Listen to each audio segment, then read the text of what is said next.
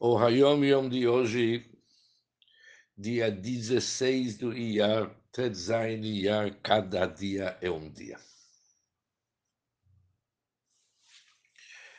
Meu pai, o Rebbe Rashab, quando cortava as unhas, costumava colocar um pequeno palito de madeira entre elas antes de queimá-las. Daqui a pouco vamos ver o motivo. Continua Yom Yom, o meu avô Rebbe Marash, assim relata o Friedrich Rebbe, falou para Rebbe Eliyahu Abela. Rebbe Eliyahu Abela era um homem simples em termos de aptidões e conhecimento da Torá.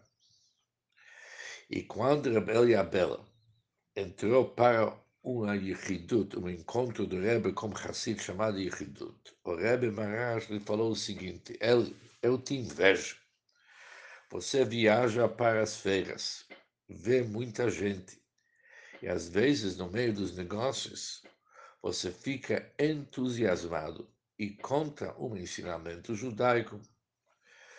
Por exemplo, se relata, se conta um relato de En Yaakov, etc. E com isso se inspira o seu amigo a estudar Nigla Talmud Alachá e Hassidut. Isto provoca uma alegria nas alturas. E o Altíssimo lhe compensa esta transação. Compensas para filhos, vida que é saúde e sustento para nação. Quando maior a feira, maior é o trabalho, e assim também maior é o sustento.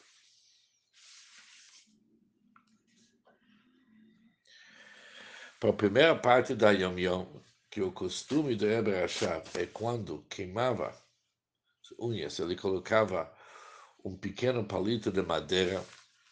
Isso é baseado sobre o Talmud que diz que queimar unhas pode prejudicar pessoas. E quando se coloca um palito, aparentemente se anula esse prejuízo.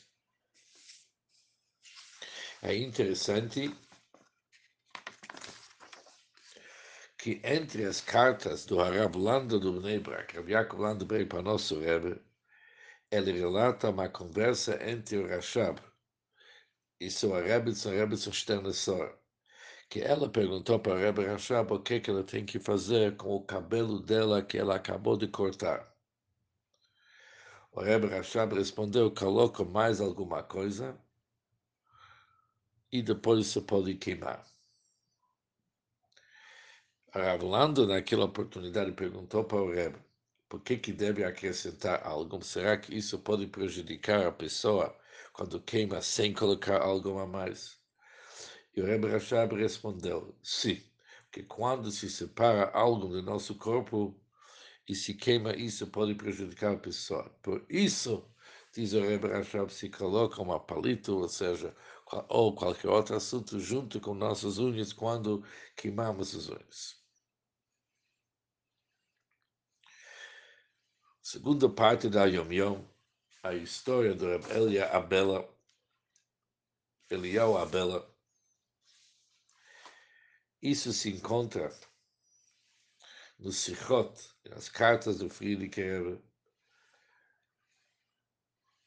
onde que o Friedrich Rebbe relata que ele mesmo ouviu do Rebelião Abela no ano Tov Resh Nun Ches, ele ouviu da própria Bela daquilo que aconteceu com ele 30 anos antes, quando ele entrou nessa audiência particular, nesse Hidut. Diz o Friedrich Rebbe que ele relatou a história como que isso aconteceu ontem mesmo. Ou seja, o assunto estava com muita vida. Ele contou que tinha 45 anos no ano Tov Reish quando ele entrou para esse Yehidut com Rebbe Marash, quando ele relatou isso para Friedrich, ele tinha 75 anos, era 30 anos depois. Ele relatou que quando ele ouviu, quando ele saiu daquela audiência particular com o Rebbe, era como que alguém sai mevushal, totalmente cozido. Ele relatou, foi 20 anos que eu viajei para o Tzemach Tzedek. Ouvi Hassidut, até quando que eu capaz de entender. Mas graças a Deus que aconteceu essa Yichidut comigo no ano Tov Reish Ches e o Rebbe Marash me deu um seda, porque um pidgram kazer, um dito assim do Rebbe nunca ouviu antes. Ele falou, continuou falando que uma receita tão boa que eu recebi do Rebbe funcionou comigo como um band-aid com uma boa pomada.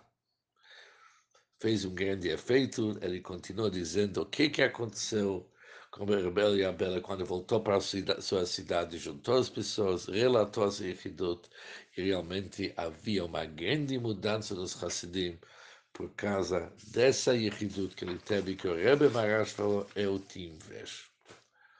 Ele fala, quando o Rebbe me falou essas palavras, ele, eu te invejo, a minha cabeça, assim que ele diz, começou realmente, não aguentou.